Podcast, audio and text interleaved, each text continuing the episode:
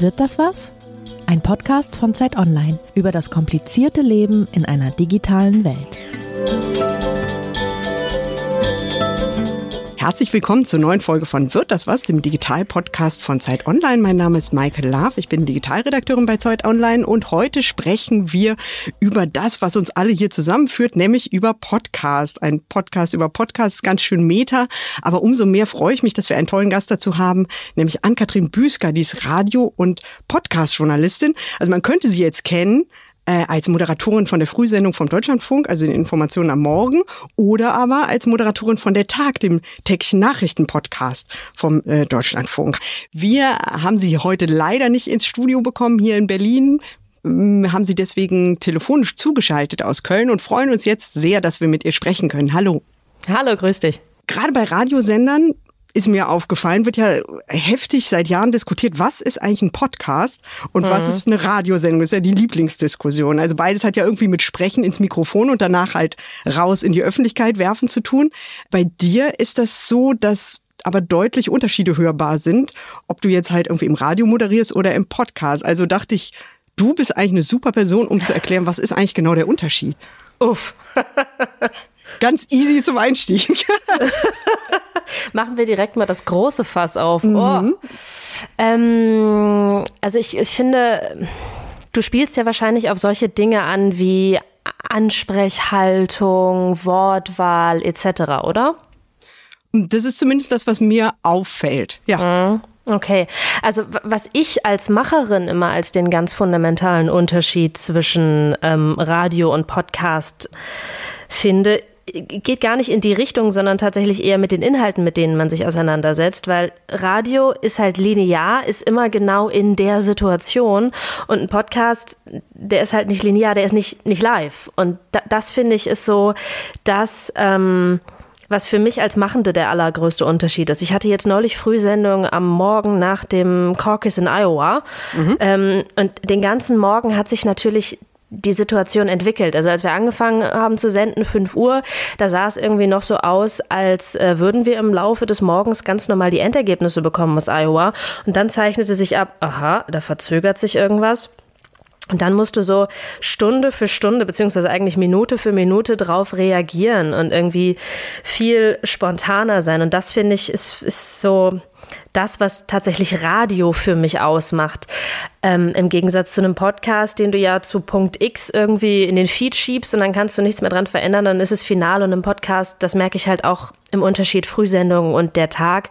Im Podcast versuchen wir die Themen immer so anzugehen, dass wenn wir sie raussenden, sie zumindest immer noch irgendwie halbwegs ja interessant und aktuell und nicht von, der, von den äh, Geschehnissen überholt sind. Also das ist vielleicht so das, was viele gar nicht auf dem Schirm haben, was für mich aber der fundamentalste Unterschied ist zwischen linearem Radio und Podcast, dass lineares Radio halt Veränderungen abbilden kann. Und gerade in politischen Zeiten, wie wir sie jetzt gerade auch in Thüringen erleben, finde ich das immer auch die große Stärke von Radio. Ähm, Radio ist so für die aktuelle Entwicklung und der Podcast ist vielleicht dann auch für die hintergründige Information. Ähm, und Stichwort Ansprechhaltung. Ach ja, es ist tatsächlich schwierig. Also ich glaube schon, dass sich mit Blick auf das lineare Radio, wenn ich jetzt auch so auf den Deutschlandfunk gucke, mm, es gibt so ein gewisses so eine gewisse Art, wie man zu sprechen hat, wie man sprechen muss. Ähm, wie man das auch lernt. Ne? Ja, genau, genau. Ähm, zum Beispiel gibt es oder gab es, das war aber noch vor meiner Zeit beim Deutschlandfunk, eine große Diskussion darüber, ob man als Moderator, Moderatorin überhaupt ich sagt. Also tatsächlich zur Begrüßung, ich bin Ann-Kathrin Büsker oder mein Name ist Ann-Kathrin Büsker oder am Mikrofon ist Ann-Kathrin Büsker.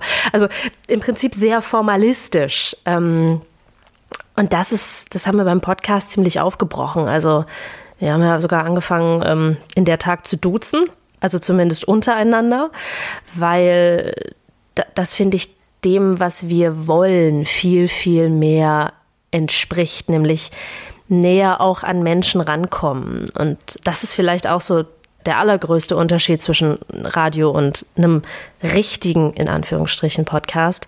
Radio hörst du halt so morgens in der Küche nebenbei. Und Podcast kriecht direkt ins Hirn. Ha? Ja, genau, da wo wir jetzt auch gerade sind, wo die Leute uns jetzt gerade hören. Direkt zwischen den Ohren, direkt im Gehirn. Das heißt, es ist viel, viel näher. Und ich finde, da funktioniert so eine distanzierte, stark durchformalisierte Sprechhaltung halt nicht. Na klar, wenn ich mit dir spreche, wenn ich in deinem Gehirn drin sitze, dann bin ich ich.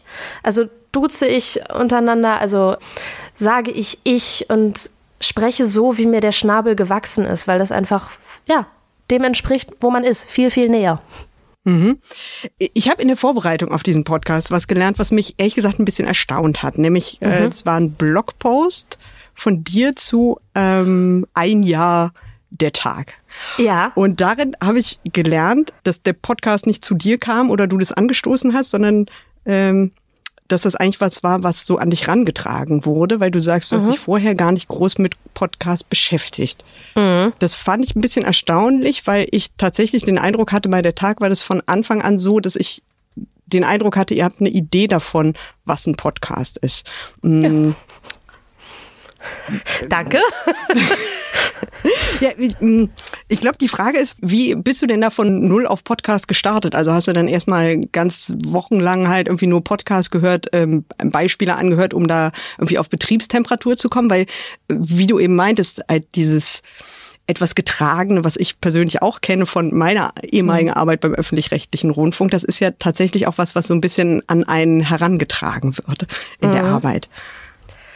Ähm, ich glaube, Podcasten muss man gar nicht insofern lernen, als dass man sich da irgendwie, äh, ah, das ist tatsächlich, das ist sehr, sehr schwierig, weil ich glaube, dass auch nicht jeder eine gute Podcasterin oder ein guter Podcaster ist, weil dadurch, dass Podcasten so nah ist, finde ich, dass man tatsächlich beim Podcasten sehr, sehr schlecht sich verstellen kann sondern ich finde, man erkennt gute PodcasterInnen daran, dass sie sind, wie sie tatsächlich sind, dass sie sehr, sehr echt sind. Und das ist das, was ich eben meinte mit Reden, wie einem der Schnabel gewachsen ist.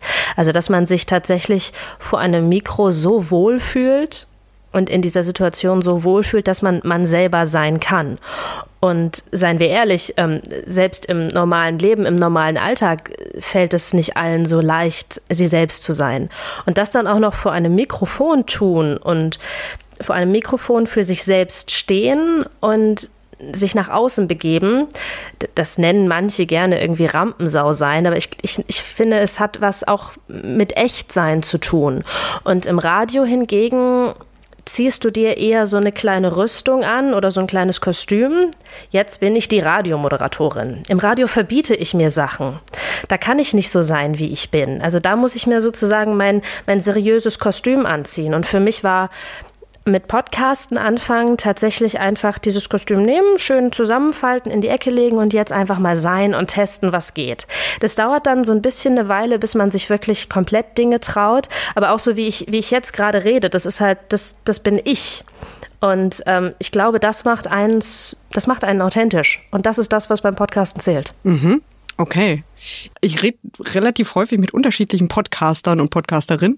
Und was ich da manchmal höre, ist, dass die sagen, hm, interessant, wir sehen das eigentlich gar nicht so sehr als Journalismus, was wir machen, sondern als eine Form von Unterhaltung. Ich finde das ganz mhm. interessant. Ich schätze mal, auf dich trifft das nicht zu, aber kannst du mit der Idee was anfangen? Weil ich etwas überrascht war davon anfangs. Ja, absolut. Also ich meine, klar, wenn man aus dem journalistischen Bereich kommt, wenn man aus diesem Hörfunkbereich insbesondere kommt, dann ist das für einen irgendwie, also für mich kommt es nicht in Frage, irgendwie nicht zumindest ein bisschen erfahrungs- und faktenbasiert in ein Mikrofon zu sprechen. Weil in ein Mikrofon zu sprechen ist für mich Teil meiner journalistischen Arbeit. Ähm, und insofern ist mein Anspruch, wenn ich irgendwie Podcasts mache, auch zumindest mit einem gewissen journalistischen Anspruch in irgendeiner Form daran zu gehen. Ähm, aber klar, ich würde schon immer auch so. Es, es gibt einfach Leute, die setzen sich vor ein Mikrofon und labern. Das heißt dann nicht, dass das ein geiler Podcast wird. es gibt dann wahrscheinlich trotzdem Leute, die denen gerne zuhören, weil das, was die erzählen, ist trotzdem irgendwie interessant, aber es ist halt dann nicht unbedingt journalistisch, sondern eher so, ja, anekdotische Evidenz im allerbesten Falle. Ähm, es sind halt so Labercasts, klar, gibt es auch. Ähm, ich finde das, also was ich zuletzt beobachtet habe, ist auch so rund um Podcasts von WissenschaftlerInnen. Ähm, sicherheitshalber ist so ein Beispiel, da machen ja vier äh, WissenschaftlerInnen mit Schwerpunkt Sicherheitspolitik gemeinsam einen Podcast, sind damit inzwischen auch wirklich sehr, sehr erfolgreich, haben eine große Hörerinnenschaft und es ist einfach ein richtig guter Podcast. Ich höre den auch sehr gerne, weil der einfach auch journalistisch für mich interessant ist. Aber das sind halt, ja, WissenschaftlerInnen. Also ist das dann Journalismus, was die da machen, nur weil sie plötzlich in Mikrofone sprechen? Oder ist es das nicht? Also ist, ich finde, das ist ein, so ein interessanter Graubereich, in dem wir da gerade kommen. Und, und, vielleicht kann man dann das auch nicht immer durchdefinieren. Mm, ja, der Unterschied ist natürlich zu dem, was, äh, was ihr macht. Ich meine, rein formell gesehen ist natürlich das Team von der Tag, vielleicht für die Hörerinnen und Hörer, die das nicht so sehr äh, kennen und denen das nicht so sehr vertraut ist, ist ja tatsächlich eigentlich inhaltlich streng genommen gar nicht so viel anders. Es geht so ein mhm. bisschen darum, die, äh, ein großes Ereignis des Tages halt äh, abzudecken, so ein bisschen mit Hintergrund zu versehen und dazu häufig zum Beispiel auch mit Korrespondenten aus dem ganz mhm. normalen ähm, Rundfunkkorrespondentennetzwerk vom Deutschlandfunk halt zu sprechen. Das heißt, eigentlich ist das Personal relativ ähnlich und trotzdem ist das Ergebnis ein bisschen anders, weil, hm, mhm. weil ich durchaus auch wahrnehme, dass ihr euch manchmal zofft dass es so eine persönlichere Ansprache ja. gibt. Und das ist ähm, natürlich, es gibt halt irgendwie einige formelle Dinge, dass man halt irgendwie vielleicht mehr Zeit hat, als halt irgendwie auf so einer Fünf-Minuten-Strecke in so einem normalen Korrespondentengespräch. Aber es ist ja doch halt irgendwie eine größere Freiheit, die sich da genommen wird, oder? Ja, in der Tat. Und ich finde, das ist letztlich auch die große Stärke unseres Podcasts. Ähm, die meisten unserer Gespräche sind tatsächlich mit KollegInnen, die zum Beispiel auch den gebauten Beitrag für die Mittagssendung gemacht haben und danach zu uns ins Podcaststudio kommen und uns da nochmal so ein bisschen erzählen, was ist eigentlich passiert. Aber der Unterschied zum On-Air-Programm beispielsweise an der Stelle ist auch oft das Stück, das für die Mittagssendung produziert wurde, meinetwegen über eine Debatte, ob der Bundeswehreinsatz in Mali verlängert wird. Im Stück kommen dann die unterschiedlichen Parteien zu Wort, wird mit einem Verbindungssatz äh, darauf hingewiesen, also das, alles wird schön journalistisch getextet aus einem Guss, aber es ist halt so im Prinzip, er sagte, sie sagte, er sagte, sie sagte, er sagte, sie sagte, sie sagte, er sagte. Ähm, und all das wollen wir im Podcast eigentlich nicht. Das sind die unterschiedlichen äh, Positionen der Parteien, die fließen so eher mit in das Gespräch ein, aber wir versuchen immer so ein bisschen, na, nicht an der Oberfläche kratzen, sondern eher die zweite Ebene. Was macht denn die Bundeswehr da eigentlich in Mali? Warum ist denn das eigentlich so relevant? Und was bringt dieser Einsatz? Und ja, okay, die Parteien sagen dies, das. Aber können wir gemeinsam vielleicht uns erarbeiten, was dieser Einsatz bringt und warum es sinnvoll wäre, ihn zu ähm, verlängern. Und da kommen natürlich dann auch immer wieder ähm, Einschätzungen durch unserer KorrespondentInnen. Also, Aber das ist doch in so einem normalen Korrespondentengespräch durchaus auch manchmal so. Ja, das stimmt, aber im Podcast noch mal ein bisschen stärker. Ich finde, da wird stärker noch mal eingeordnet und was ich im Podcast auch mache, du hast es eben gesagt, wir zoffen uns auch manchmal. Im Podcast frage ich nach, ähm, wie die Leute denn zu ihrer Einschätzung kommen und ob das tatsächlich alles so sinnvoll ist. Also da gehe ich tatsächlich dann auch mal ein bisschen in den Streit. Da kitzel ich auch an meinen Kolleginnen und Kollegen und stelle deren Argumentation auf die Probe. Das würde ich auch eher nicht machen. Ist das auch für euch so ein bisschen so eine Experimentierwiese? Also ich erinnere mich da an eine Strecke, die ein Kollege von dem mal gemacht hat, wo man mal explizit einem durchschnittlichen AfD-Wähler eine relativ lange Positionierung ermöglicht hat, was dann, mhm. wie ich wahrgenommen habe, nicht alle gut fanden, weil viele Leute kritisiert hatten, dass er nicht hart genug zu seinen Positionen befragt wurde. Also ich meine, das äh, zeigt ja zumindest, dass es halt irgendwie die Idee gibt, auch mal andere Dinge auszuprobieren und auch vielleicht auch mal zu scheitern. Ja, Absolut. Das haben wir insbesondere in der äh, ersten Phase sehr intensiv gemacht. Ähm, und ja, ich erinnere mich gerne an diese Episode, weil wir danach nochmal eine Episode gemacht haben, im Rückblick auf diese Episode, wo wir das Ganze tatsächlich auch nochmal diskutiert haben, ob was daran gut war, was daran schlecht war, wie das bei den Menschen ankam. Ähm, ich fand es damals nicht sehr gut und habe dem Kollegen das auch gesagt und habe das dann auch in der Nachfolgeepisode nochmal begründet, warum ich das nicht gut fand fand. Und ich finde, das sind ähm, gute Episoden. Also für mich ist es immer sehr gut deutlich zu machen, wenn irgendwo Reibung ist und den Hörerinnen und Hörern auch diese Reibung einfach zu zeigen, zu ermöglichen, welche unterschiedlichen Perspektiven es auf Themen gibt. Ich meine, wir alle kennen irgendwie die, die Mehr vom linksgrün versifften öffentlich-rechtlichen Rundfunk und als Macherin eines tendenziell doch eher konservativen Hauses kann ich sagen, ey Leute, bei, bei uns ist nichts linksgrün versifft. Uh -uh. Die internen Debatten sind zu einem Großteil hochgradig konservativ.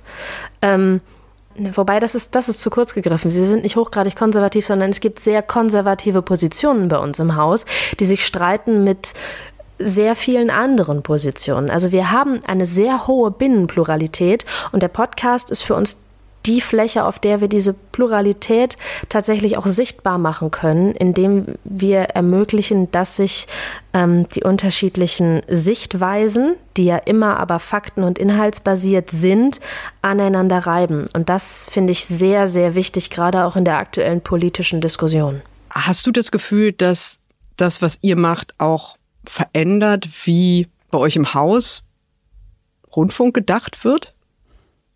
Also ich, ja. Hintergrund ist, äh, ich meine, das ist ja relativ offenkundig. Äh, wir sehen halt irgendwie so einen riesigen Podcast-Hype, ist momentan auch total en vogue, halt irgendwie Podcasts mhm. machen und jeder muss da halt irgendwie mitmachen. Und allein die Hörerzahlen von einigen Podcasts lassen ja wahrscheinlich auch den öffentlich-rechtlichen Rundfunk halt irgendwie manchmal ein bisschen von Neid ablassen, möglicherweise. Auf welche Hörerzahlen sprichst du an? Auf die von The Daily? ja gut, das ist jetzt natürlich ein ganz anderer Hörermarkt, der natürlich auch ein bisschen an der Sprache hängt. Ne? Ja. Ja. ja. Nee, aber ansonsten habe ich das Gefühl, dass in Deutschland mit den Zahlen alle sehr, sehr zurückhaltend sind. Der Einzige, okay. der wirklich mit seinen Zahlen rausgeht, ist Gabor Steingart, aber an die Zahlen würde ich nochmal ein großes Fragezeichen machen, mhm. weil du ja tatsächlich einfach objektiv Hörerzahlen nicht so gut messen kannst. Das ist die Messbarkeit also, von Podcasts, ja klar. Bei uns im Haus wird zum Beispiel, wir haben interne Messinstrumente, die messen ähm, alles, was, glaube ich, über 60 Sekunden lang hört. Aber nur weil jemand die ersten 61 Sekunden gehört hat, ist das halt kein Garant dafür, äh, dass der ganze Podcast gehört wurde. Also es ist dann auch immer die Frage, wie wertvoll ist diese Zahl tatsächlich. Mhm. Die, und deshalb sind, glaube ich, auch alle so geil auf Spotify, weil du bei Spotify halt tatsächlich sehr gut nachvollziehen kannst, wie lange die Leute gehört haben. Aber ansonsten fehlt uns, weil du ja eine MP3 quasi an jedem Ort irgendwie aus dem Internet herausziehen kannst und wir können einfach nicht nachverfolgen, wie viel von dieser MP3 tatsächlich effektiv von der Person gehört wurde, ob sie überhaupt gehört wurde, weil manche haben ihre Podcatcher auch auf Automatik ähm, eingeschaltet eingeschaltet und nur weil irgendjemand die MP3 runtergeladen hat, heißt das nicht, dass der Podcast gehört wurde. Und nur weil jemand einen Podcast abonniert hat, heißt das auch nicht, dass er jemals irgendeine Folge davon gehört hat. Das ist also sehr, sehr schwierig, da irgendwie Zahlen zu vergleichen. Mhm. Ich habe ja vorhin schon mal äh, gefragt, wie du dich eigentlich fit gemacht hast, so von, von null auf selber Podcasterin sein. Gibt es da irgendwas, was dich beim Einarbeiten sehr beeindruckt hat oder was du viel gehört hast? Aus dem deutschsprachigen Raum vielleicht sogar? Jetzt muss ich kurz nach 2017 zurückdenken. Äh, also ich habe natürlich äh, für die Einarbeitung, als wir unseren Podcast auf die Beine gestellt haben, vor allem viel amerikanische Sachen gehört, weil das war einfach das, was da schon auf dem, dem Markt war, was es gab. Zwei Wochen vorher, also bevor wir in den Start gegangen sind, hat ja Zeit Online mit den Was jetzt Podcast auf den Markt gebracht. Da haben wir natürlich dann auch viel reingehört. Ähm, aber da waren wir mit unserer Entwicklung im Prinzip schon durch. Und klar, viel The Daily, wobei ich an dieser Stelle gestehen muss, dass ich Michael Barbaro nicht ertragen kann. Warum? Ich hasse seine Stimme.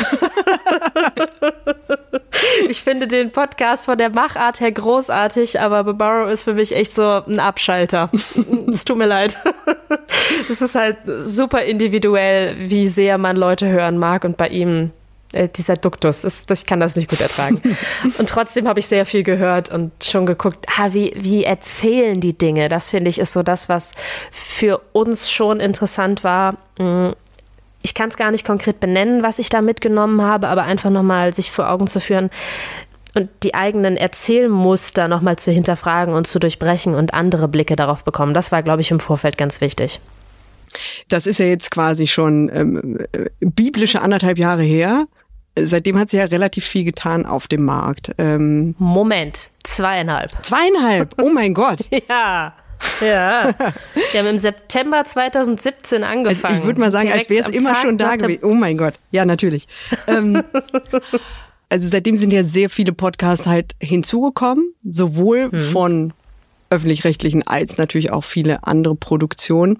Wenn man jetzt vom Radio kommt, wie du, krempeln sich dir da manchmal so ein bisschen die Fußnägel hoch bei einigen Sachen oder ärgerst du dich, dass jetzt jeder denkt, er könnte Podcast machen? Es klang ja eben so ein bisschen an, dass das vielleicht nicht jeder könnte. Oder also gibt's da so eine öffentlich-rechtliche mh, hm, so einen sehr professionellen Blick, der, der das manchmal vielleicht inhaltlich interessant findet, aber damit der Ausführung nicht so zufrieden ist? Oder überwiegt da die Freude über die Vielfalt? Sind ja bei so Chancen und Risiken, die man darin sehen könnte? Hm. Also ein bisschen von beidem, ehrlicherweise. Ich finde es total toll, ähm, wie viele Podcasts es inzwischen gibt, weil ähm, ich das Gefühl habe, dass dadurch einfach auf so viele unterschiedliche Themen geguckt wird. Und das sind oft Themen, die sonst zum Beispiel im öffentlich-rechtlichen Radio einfach keinen Platz hätten. Ähm, und das finde ich, ist, ist aus meiner Sicht der große Vorteil solcher neuen Medienentwicklungen, auch mit Blick auf Social Media, da können sich Leute eine Stimme geben, die vorher keine Stimme hatten. Also insbesondere, wenn ich so auf äh, irgendwie geartete Minderheiten gucke, ähm, die können jetzt einfach sich zusammensetzen und über ihre Belange sprechen und sie werden damit Menschen erreichen, die diese Belange auch haben oder die sich für diese Belange interessieren. Und jeder kann senden. Das ist total toll und ich glaube, das ist ähm, ja, ich finde, das ist eine sehr, sehr positive Entwicklung, weil ich dadurch auch selber auf äh, Perspektiven komme, die mir nicht klar waren. Also das kann eine enorme Bereicherung sein. Auf der anderen Seite kann das natürlich auch heißen, dass jeder Depp sich hinsetzen kann und den größten Quatsch äh, ins Internet hinein meinen kann. Das kennen wir auch alles aus sozialen Netzwerken. Das hat auch seine Nachteile.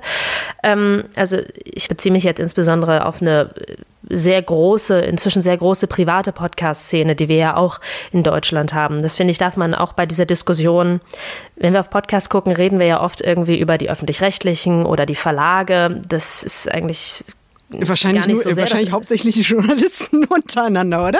Äh, genau, genau. Und dann hast du da aber diese riesige freie Podcast-Szene, die manchmal nur für, keine Ahnung, einen Podcast machen, den nur 20 Leute hören, aber das ist eine total enge kleine Community und die haben alle total viel Spaß an der Sache, die sie da machen. Und das finde ich ist halt so, also da schaffen sich einfach Netzwerke über das Internet, über das gemeinsame Hören eines Produktes. Das finde ich halt richtig cool. Das hat hat ein, ein sehr basisdemokratisches Element im Prinzip auch.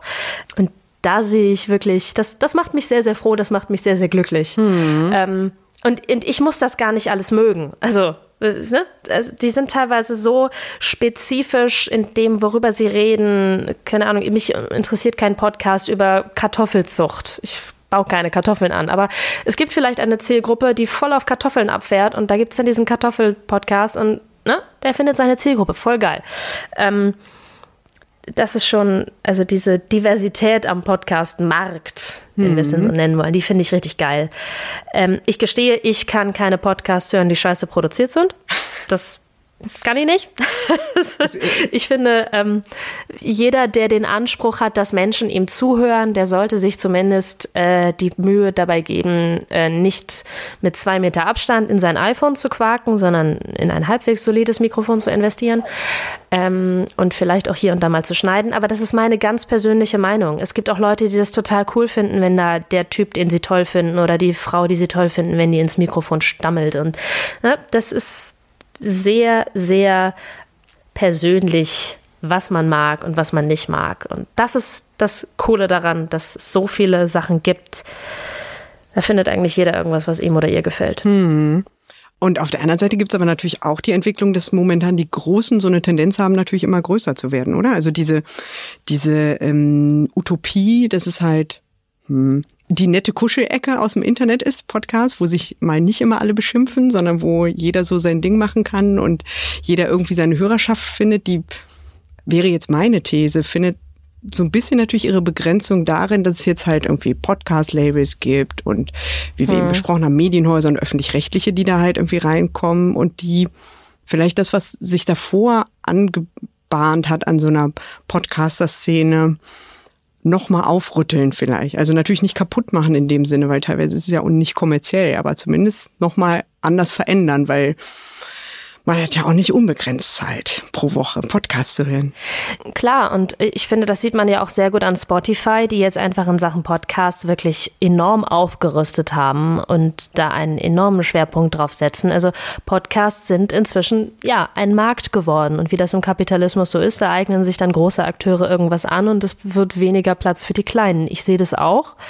Ich weiß nicht, ob das unbedingt so ein großes Problem ist, weil im Moment haben wir, glaube ich, noch einfach ein Potenzial, dass die Hörerinnengruppe wächst. Ich glaube, da sind noch viele, die gar keine Ahnung haben, was Podcasts eigentlich sind. Und insofern äh, sehe ich das noch im Moment noch nicht als Problem. Schwierig wird es natürlich dann, wenn alle nur noch Podcasts über Spotify hören hm. und es gar keine anderen Möglichkeiten mehr gibt, irgendwie an, auf anderen Wegen an Podcasts dranzukommen. Und wenn Spotify sich dann abschottet für die Kleinen, dann ja, dann wird es ein richtig großes Problem. Also wenn das Ganze so sehr auf die Plattformen wandert, dass kleine Akteure gar keine Möglichkeit mehr haben, mit ihren äh, Podcasts irgendwie an das Zielpublikum ranzukommen. Hm. Sehe ich im Moment noch nicht, muss man aber, finde ich, sehr, sehr drauf aufpassen. Und deshalb ist ja beispielsweise die Entwicklung, dass äh, alle Podcasts inzwischen auf Spotify sind, das ist ja in der freien Podcast-Szene auch sehr, sehr umstritten, weil da eben genau diese Befürchtungen sind. Hm. Okay. So, jenseits vom Podcast machen, würdest du eigentlich selber sagen, du bist so ein Podcast-Nerd jetzt geworden in den letzten zweieinhalb Jahren oder drei Jahren wahrscheinlich seit der, Pro, äh, wie heißt das, Anbahnungsphase eures Podcastes? Ähm, Geständnis, nein.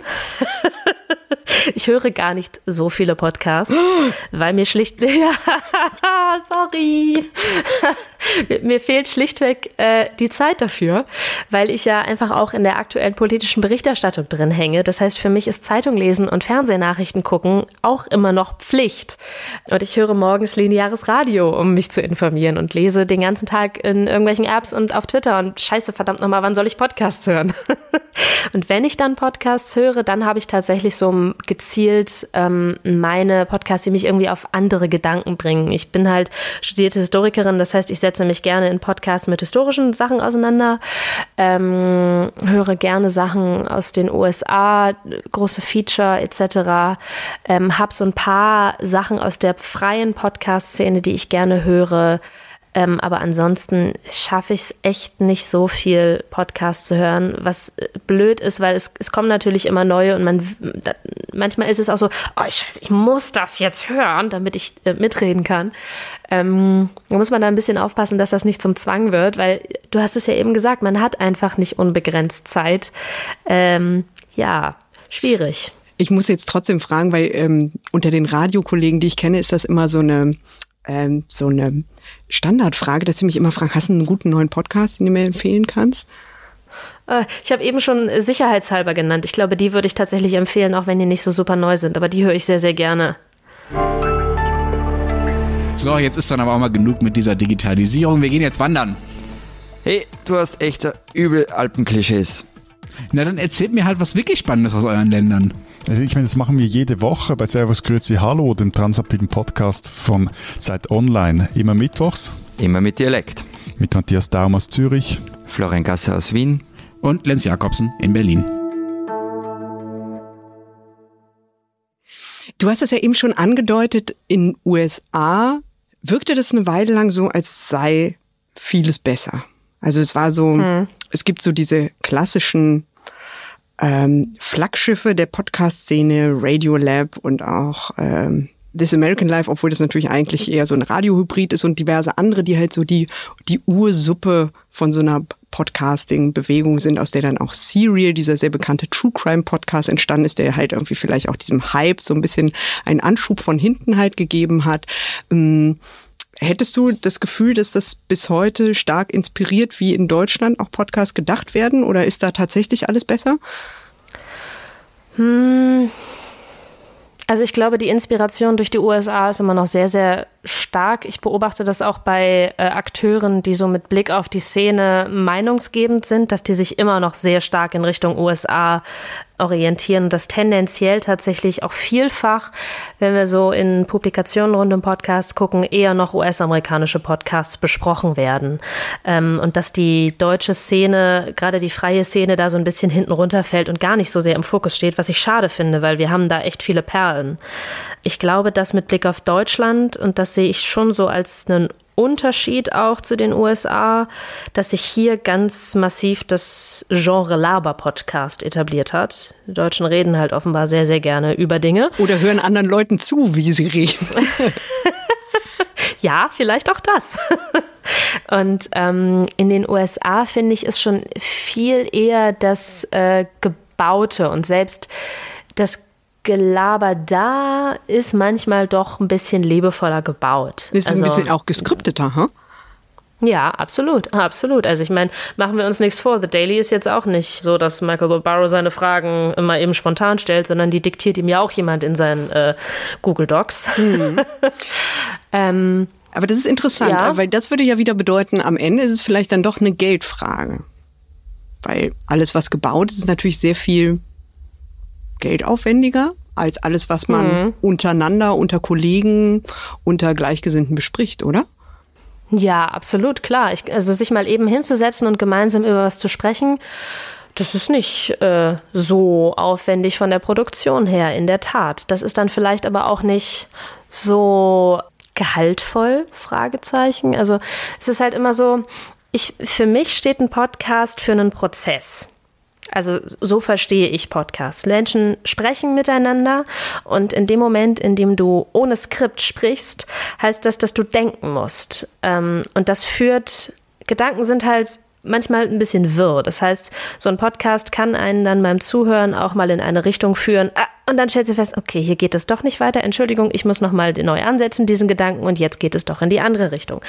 Ähm, so funktioniert halt sprechendes Denken oder Denken, das Sprechen, wie du es auch nennen willst. Wenn du ein komplettes Skript hast, dann ist das Skript im Prinzip schon ähm, das finale Dokument oder das, das Ergebnis eines Denkprozesses, aber eben du hast Ergebnisjournalismus, nenne ich es jetzt mal. Und ein Podcast, wie wir zum Beispiel das bei der Tag machen, das ist ein Prozess. Journalismus, weil wir da gemeinsam über etwas reden und uns gemeinsam etwas erarbeiten, vielleicht auch mal den Moment des Zweifels lassen. Neulich musste ich auch die Korrespondentin fragen, äh, Moment, was, ich habe jetzt nicht verstanden, bitte erklär mir das nochmal. So, ähm, und ich finde, ähm, es gibt da kein besser oder schlechter, sondern es sind sehr unterschiedliche Formen. Ich glaube aber, dass dieses prozessorientiert oder dieses Abbilden von Prozessen Menschen tendenziell eher zum Mit Mitdenken einlädt, weil es eben auch dazu führt, dass man mitbekommt, ah, okay, die da, die mir Sachen erzählen, die sind gar nicht allwissend, die müssen auch mal kurz nachdenken, ich muss auch mal mit nachdenken, ah, das ist irgendwie, ich finde das persönlich angenehmer. Ja. Aber es, na, natürlich, es ist auch äh, billiger, machen wir uns nichts vor. ja, naja, und ich, ich, ganz persönlich bin auch immer wieder ähm, überrascht halt irgendwie zu merken, welche Dialoge im äh, US-amerikanischen Podcastwesen dann auch ges äh, geskriptet sind.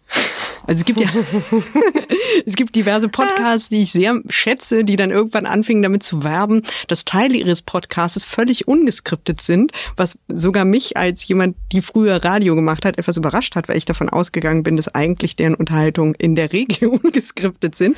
Und das ist ja interessant, weil das ja quasi die Fiktion erweckt, es gäbe einen Denkprozess beim Sprechen der aber ehrlich gesagt mhm. dann halt kondensiert wurde und dadurch äh, erwächst so eine so ein Unterhaltungsmoment. Also ich finde, äh, da, mhm. da hatte ich nie das Gefühl, dass es nicht geskriptet sei, aber das, äh, nein, äh, Radio Lab ist ja ein gutes Beispiel dafür, wo halt irgendwie wissenschaftliche Themen halt irgendwie so verdichtet sind, dass halt aber die, quasi die Moderatoren beim Präsentieren ihrer Rechercheergebnisse quasi so ein sehr unterhaltsamen Dialog darüber führen, der aber im Endeffekt halt irgendwie bis ins Kleinste eigentlich so schauspielermäßig vorgespielt wird. Und da müssen wir, glaube ich, festhalten, die Amis können einfach besser Schauspielern, weil wenn Deutsche das probieren, ist das meistens ein furchtbares Laientheater.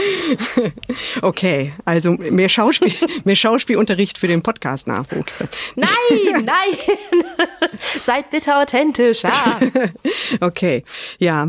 Wir haben jetzt ein Thema schon gestreift, was so ein Klassiker ist, wenn man sich in Deutschland über Podcasts unterhält, nämlich diese Front Storytelling versus Lava-Podcast. Man kann jetzt mhm. in beiden, für beide Genres, also und Lava-Podcast ist natürlich auch schon ein, ein sehr aufgeladener Begriff, weil der ja quasi schon insinuiert, was man davon hält. Und auf der anderen Seite halt aber ja interessanterweise tatsächlich das ist, was selbst viele neu gegründete Podcast-Labels viel machen, aus einem relativ einfachen Grund, weil es halt, wie wir eben schon festgestellt haben, günstiger zu produzieren ist und ähm, auch einfacher zu machen ist, als zwei Jahre lang an einer kleinen Serie herumzuwerkeln. Und trotzdem gibt's da halt äh, diese Diskussion und äh, ist auch Storytelling natürlich ein Stück weit vielleicht gerade in Deutschland vor dem Hintergrund der journalistischen Entwicklung der letzten zwei Jahre halt irgendwie so ein bisschen in Verruf geraten, weil vielleicht da die ein oder andere Geschichte droht, etwas zurechtgezurrt zu werden. Hm, was brauchen wir mehr? Puh. Wir brauchen beides, finde ich, weil es kommt immer auf die Geschichte an, die man erzählen will. Und äh, manche Geschichten kannst du halt besser erzählen in einem Gespräch und manche Geschichten kannst du besser erzählen in einem kondensierten Ding. Und ich finde, es kommt auch immer ein bisschen drauf an, will ich eine Geschichte erzählen und auch die einzelnen Akteure intensiv zu Wort kommen lassen? Oder möchte ich nur die Reporterinnenperspektive auf eine Geschichte haben? Wenn ich eine Reportage haben möchte von vor Ort, dann will ich ja die Menschen hören, die das betrifft. Ich will unterschiedliche Personen zu Wort kommen lassen, auch mal etwas länger. Ähm, und das ist für mich dann ganz klar der Moment, wo ich die Menschen im O-Ton hören will. Und ich finde, das Kannst du halt im Labercast nicht. Ne? Da kannst du zwar auch mal was einspielen, aber die Möglichkeiten sind dann eben begrenzt. Und manche Geschichten kannst du auch besser erzählen, wenn du noch mal ein bisschen mit Atmo arbeitest. Ähm, und damit meine ich jetzt nicht Musik, mhm. sondern ich meine tatsächlich reale Atmo. Also das ist ja das, das große, ähm, der große Mehrwert von Audio. Das Kino im Kopf also die, die gut gebaute Reportage, die ja heutzutage im normalen Radio immer seltener zu hören ist, die aber so viel besser Stimmung transportiert als Fernsehen das zum Beispiel je könnte. Ich weiß, ich bin audiophiler Mensch, ich bin da einfach befangen, aber also mit Audio, mit Atmos kann man so schön komponieren und Geschichten so nah an einen ranlassen. Und es gibt einfach Geschichten, da brauchst du das, damit die richtig gut zur Geltung kommen. Und deshalb, also Labercast, ich finde das Wort gar nicht so schlimm, ehrlich gesagt. Laberpodcast, Labercast, das ist so, ja, ich, gut, ich benutze es auch mit einer gewissen ironischen Distanziertheit, ich gestehe. Es beschreibt ja halt irgendwie erstmal hauptsächlich ein, es ist ein fieser Begriff dafür, dass sich halt irgendwie äh, zwei oder mehrere Leute halt unterhalten. Ähm, es insinuiert halt irgendwie ein bisschen, dass da viele Worte gemacht werden für etwas wenig Ertrag. Oder Vielleicht ja, auch zu dem Zweck, wie wir vorhin besprachen, zu, zur Unterhaltung, was ja wahrscheinlich auch einfach in Ordnung ist. Also wann kommt man jemandem, den man interessant findet, so nah, als wenn er sich halt irgendwie drei Stunden halt mal in einen Podcast setzt, einfach weil er Lust drauf hat. Genau.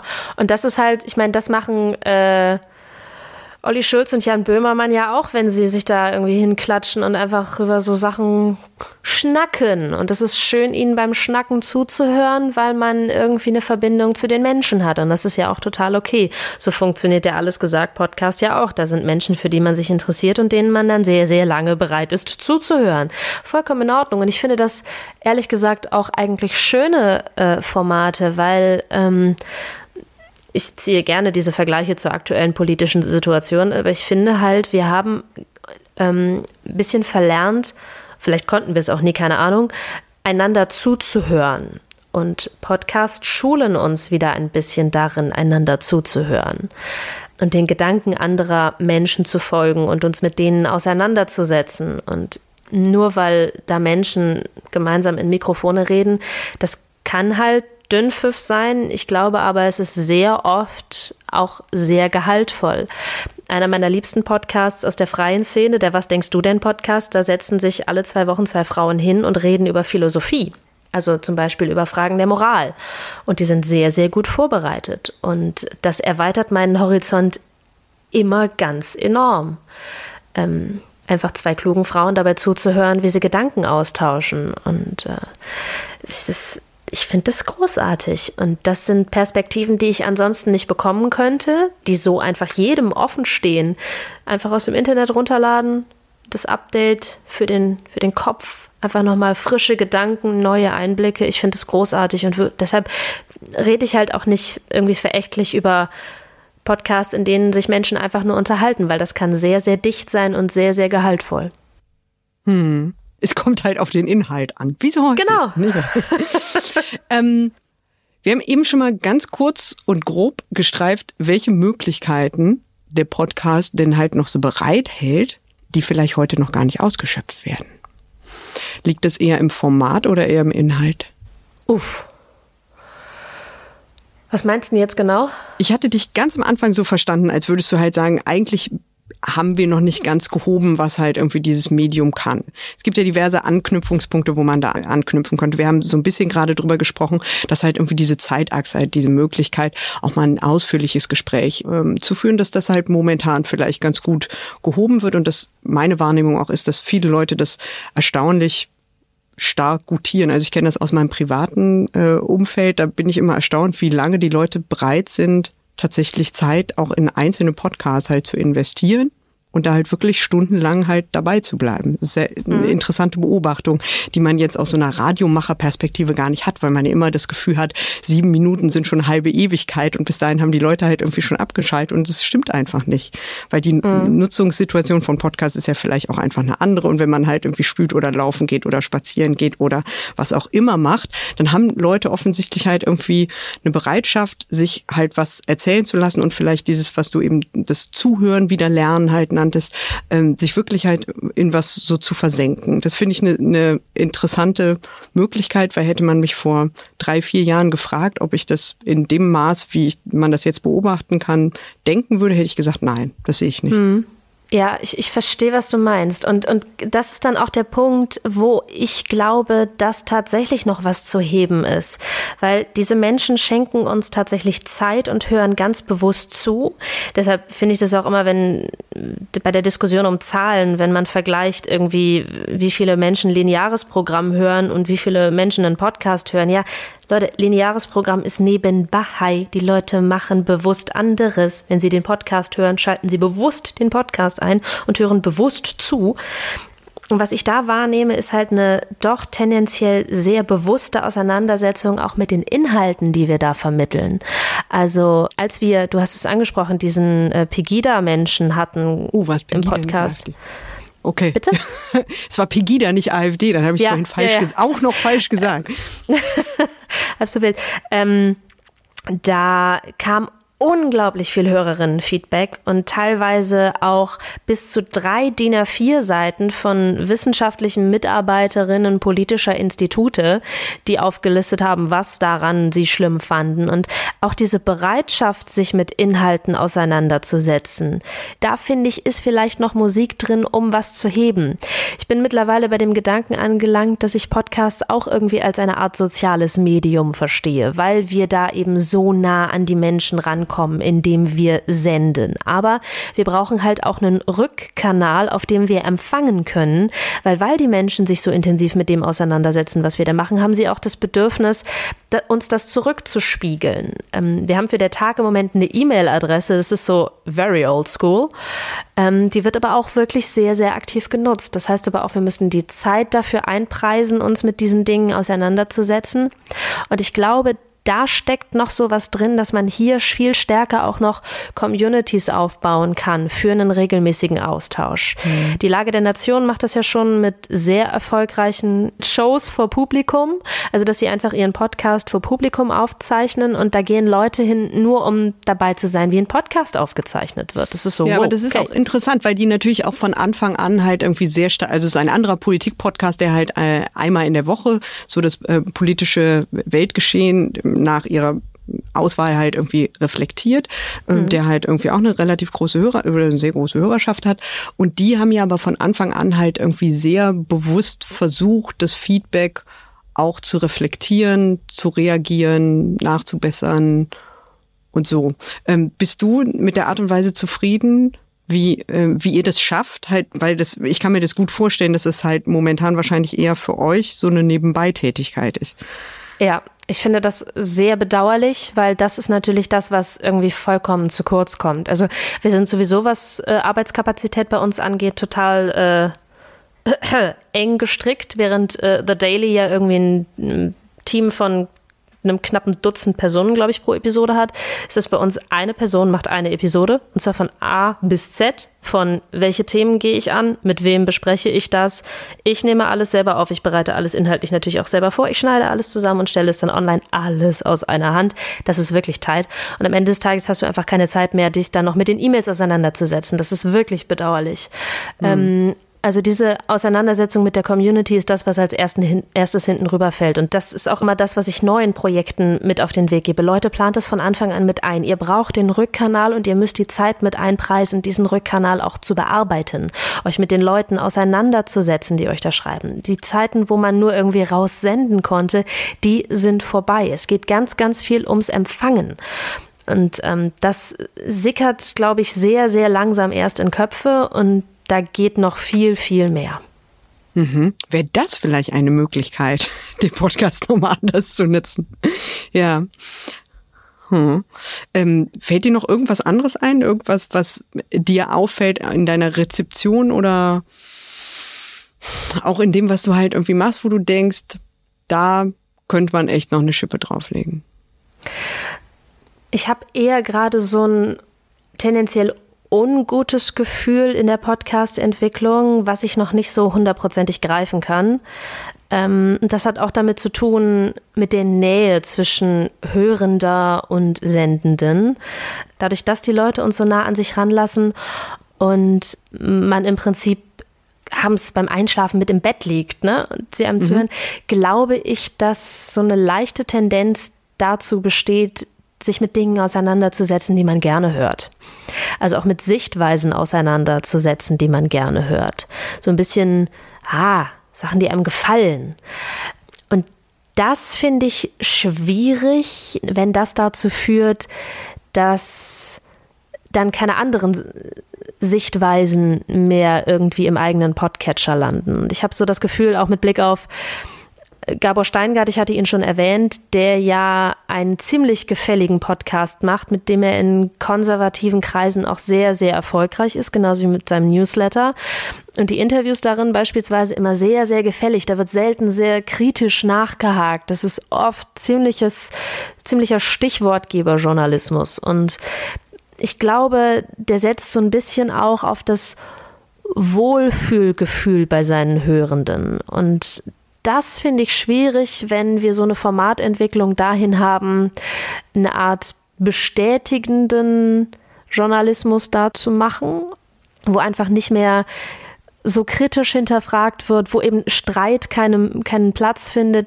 Das ist was, was mich zuletzt so in den letzten Monaten ein bisschen, ja, die Stirn hat kraus ziehen lassen. Das finde ich, muss man mal so ein bisschen beobachten ich sage das auch deshalb, weil wir so ein paar Mal bei der Tag Momente hatten, wo mit Blick auf die Klimadiskussion mm, nur so eine ganz kleine Kritik dann kam oder die Erwähnung, dass man es auch anders sehen könnte als zum Beispiel die Fridays for Future Bewegung.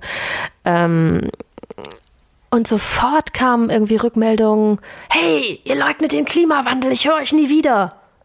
Äh, Moment, eigentlich hat der Korrespondent nur gesagt irgendwie, dass es auch Menschen gibt, die ihr Auto nicht aufgeben möchten, um den Klimawandel zu stoppen. Er hat niemals irgendwo, ich bin dann da tatsächlich so ein bisschen in die Auseinandersetzung mit dem, dem Hörer gegangen und war ein bisschen erschrocken darüber, dass das alleine so der, die kleinste Andeutung von, dass man etwas anders sieht, bei diesem doch ja sehr, sehr emotional behafteten Thema irgendwie dazu geführt hat, dass er uns nicht mehr hören will. So, hm, hm, hm. Und so häufen sich so ein bisschen die Eindrücke, dass diese sehr nahe Beziehung dazu führen könnte, dass eben kein Platz mehr dafür da ist, mal was zu hören, was einem nicht so gefällt. Das möchte ich mal so ein mhm. bisschen im Auge behalten. Ah, interessant. Aber würdest du sagen, weil du ja auch auf Twitter sehr äh, aktiv bist und da auch, äh, soweit ich das äh, beobachten kann, auch jetzt die eine oder andere Kontroverse nicht scheust, ähm, würdest du sagen, dass das da nicht auch so eine Tendenz zu so einer absoluten Meinung und zu so Konfrontationen und zu so einer ich nenne es jetzt einfach mal selbstgewählte Fragmentierung von Öffentlichkeiten gibt. Ja. Also, ja, dass, dass das, Leute sich gerne mit dem umgeben, was sie halt vielleicht ohnehin äh, gut finden, ist doch was, was es in anderen Bereichen auch gibt und halt irgendwie einen scharfen Ton eigentlich auch, oder? Ja, also ich, das, ich beobachte das auch in sozialen Medien. Ja klar, da ist es sehr, sehr ähnlich. Das ist ein sehr guter Vergleich. Und ich finde, da ist dann halt schnell so eine Schwarz-Weiß-Mentalität. Also bist du nicht für mich, dann musst du ja gegen mich sein. Ähm, ja, das betrifft vielleicht gerade alle Bereiche von Gesellschaft irgendwie und macht dann eben auch für Podcasts nicht halt. Stellt mich dann vor die Frage, ob Podcasts dann vielleicht der Teil Öffentlichkeit sind, der eigentlich mal die Möglichkeit hat, das dann wieder aufzubrechen. Also Formate, die mh, gehört werden, weil sie gefallen, dann der Ort sein können, um auch mal wieder was anderes einzuschreien. Aber das ist jetzt sehr, sehr spekulativ, sehr, sehr ins Blau hineingesprochen. Da muss ich noch mal ein bisschen weiter drüber nachdenken. Aber insgesamt macht mir eben diese Fragmentierung, dieses Schwarz-Weiß-Denken schon auch ein bisschen sehr viel Sorge bleibt so ein bisschen noch die Frage, würdest du denken, Podcasts sind so eine steil, weiter ansteigende Kurve? Erreichen wir dann nämlich dem nächsten Plateau oder verlieren die Leute irgendwie vielleicht auch das Interesse dran? Was würdest du denken? Oh, ich tue mich immer äh, ganz schwer mit solchen Aussagen, ähm, weil sie einem auch böse das Gute auf die ist, Füße kannst, fallen können. Nein, du, du äh, sagst einfach was und dann hören wir das in zehn Jahren nochmal an und lachen drüber. Das ist das, genau, das Internet wird sich nie durchsetzen. also ich glaube, zu denken, dass Podcasts irgendwie wieder verschwinden, ist utopisch. Ähm, ich glaube, dass sich doch wir erleben ja im Moment, dass viele neue Sachen irgendwie auf den Markt geworfen werden. Ich glaube, da sehen wir schon, dass einige Sachen, die wird es in zehn Jahren einfach nicht mehr geben. Ähm, da müssen wir uns, glaube ich, nichts vormachen. Gerade die Verlage testen ja im Moment viel, was funktioniert. Da geht es, glaube ich, auch ein bisschen ums Dabeisein. Ich glaube, einiges von dem wird früher oder später wieder weggehen. Aber das ist ja ganz normal in einer sich wandelnden Welt. Das würde ich auch nicht als negativ äh, begreifen oder als Indikator dafür, dass irgendwie das, das Ding mit den Podcasts an sich nicht funktioniert. Es ist total normal, dass man Dinge ausprobiert und dass man guckt, wie sie funktionieren. Und wenn sie nicht so funktionieren, wie man sie sich vorgestellt hat, dann hört man damit eben wieder auf. Ich glaube aber, dass wir da insgesamt schon wir erleben ja eine immer stärkere Individualisierung. Netflix macht es vor. Ich glaube nicht, dass äh, Podcasts hundertprozentig vergleichbar sind zu Serien, aber schon, ich sehe auch im Audiobereich diesen, diese Tendenz dazu, Dinge haben zu wollen, die einem ganz persönlich gefallen. Und das ist halt, lineares Radio äh, überlebt sich da, glaube ich, so ein, so ein bisschen. Also insbesondere im Bereich der Popwellen, die einfach eine Beliebigkeit erreicht haben. Und deshalb glaube ich schon, und das sehe ich auch bei den öffentlich-rechtlichen Wellen zum Beispiel, dass wir da stärker eine thematische Hinwendung finden werden zu Podcasts. Ich glaube aber auch, dass wir weiterhin lineares Radio haben werden, weil ich habe eben schon gesagt, es gibt Situationen, aktuelle Entwicklungen, die kann man einfach nur im Jetzt abbilden und dafür braucht man lineares Radio. Ähm, ich glaube, wir werden beides haben in zehn Jahren. Gucken wir mal. Mhm. Okay, gut. In zehn Jahren sprechen wir einfach nochmal drüber. An Katrin Büsker, ich danke ganz, ganz herzlich fürs Gespräch, dass du dir Zeit genommen hast. Gerne. Und äh, liebe Hörerinnen und Hörer, vielen Dank fürs Zuhören. Das war die neue Folge von Wirt, das war's, dem Digital-Podcast von Zeit Online. Wir hören uns in zwei Wochen wieder. Bis dahin. Vielen Dank fürs Zuhören. Tschüss.